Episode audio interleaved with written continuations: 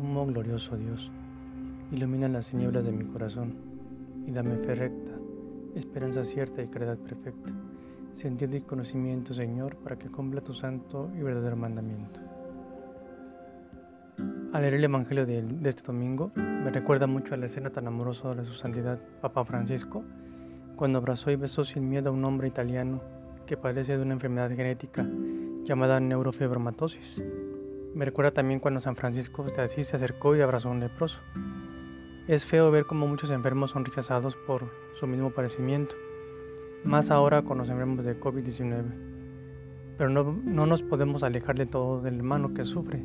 Ayudarle de otras maneras sí podemos hacer, como llevándoles despensa o comida como tal, productos de higiene personal, etc. Pidamos a Dios que no seamos ajenos a nuestros hermanos y que los abracemos con amor y misericordia. Señor Jesús, enséñanos a amar más y a no ser marginadores de nuestro prójimo. Amén.